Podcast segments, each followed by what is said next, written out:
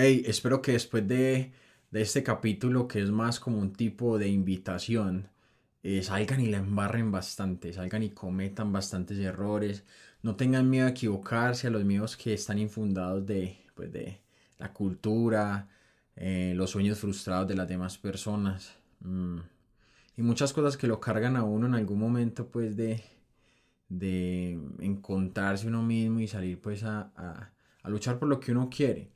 Entonces, este capítulo es técnicamente es una invitación, una invitación a que vayan y la embarren, que no le tengan miedo a acumularnos, que no le tengan miedo a, a dejar de esperar la llamada, el momento preciso, la persona adecuada para empezar a vivir sus vidas. Yo creo que cuando uno no toma el rumbo de su vida, cuando uno procrastina lo que siempre ha querido, cuando dice después, espera y verás, viene, se vienen cosas, etcétera, etcétera, lo que uno está haciendo es demostrando implícitamente un miedo, el miedo a, a enfrentar el dolor que implica ver a los ojos esas cosas que siempre hemos soñado y trabajado por ellas. Ojalá, ojalá llegue la palabra, llegue la idea, llegue la pieza que hace falta en el momento preciso que es este para seguir adelante.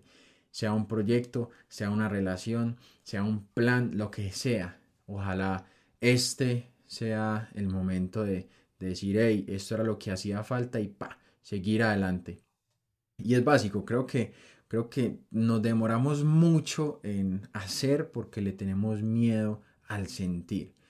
Y viene mucho de la sociedad. Muchas personas tienen mil opiniones para tu proyecto, para tu vida, para tus relaciones, pero vos vas a sus vidas y encontrás que no viven como dicen que debes vivir. Y creo que muchas personas comparten este pensamiento, eh, que hay personas que pues, lo rodean y hacen esto. Y es técnicamente porque es normal encontrar en la vida de los demás lo que nos hace falta en la de nosotros. Es básico, es incluso como instintivo ver los errores del otro, que realmente a la larga el que los está cometiendo es uno. Y uno tiene mil soluciones para las personas porque uno cree conocer las soluciones. Hay soluciones buenas y malas, pero soluciones. Y lo que hace es recomendársela a los demás, pero jamás aplicarla en las vidas. La invitación es esa, realmente desde el principio es esas soluciones que usted pone en función de los demás probablemente son las soluciones que usted necesite. Buenas o malas son sus soluciones. Aplíquelas. Vaya, equivóquese. Busque no. Busque fracasos. Que el éxito, tengo entendido, es 99.9 fracasos. Y ese resto es el éxito. Eh, la foto, el momento de luz. Entonces salga y equivóquese. No tengan miedo de vivir. Hay gente que le va a decir cómo comer, cómo vestir, con quién juntarse, cuáles son las rutinas más geniales, pero a la larga encuentra uno en sus vidas un montón de vacíos. Se lo dice una persona de carne y hueso, se lo dice a alguien que no es un elevado espiritual, se lo dice a alguien que además amo de negocio, estoy aquí diciéndomelo a mí mismo, sí, porque esto es un negocio. Yo lo que me digo a mí pues también se los digo a ustedes y en ese proceso crezco, en el proceso crezco.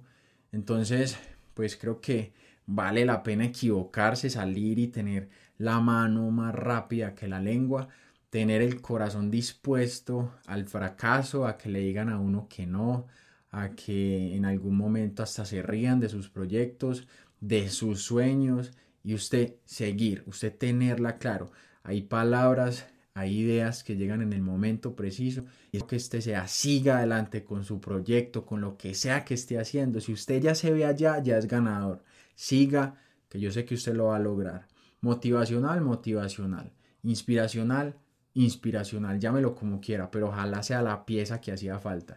Y si no está de acuerdo con lo que digo, también. Eso también es una manera de crecer, encontrar el no en el otro. Eso también hace parte.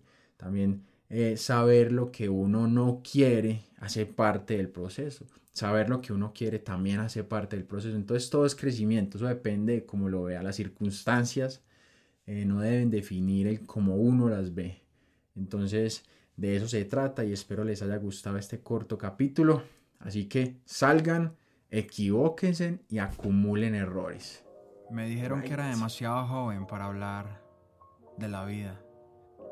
No sabía que existía edad para conectar la lengua con el alma y el corazón.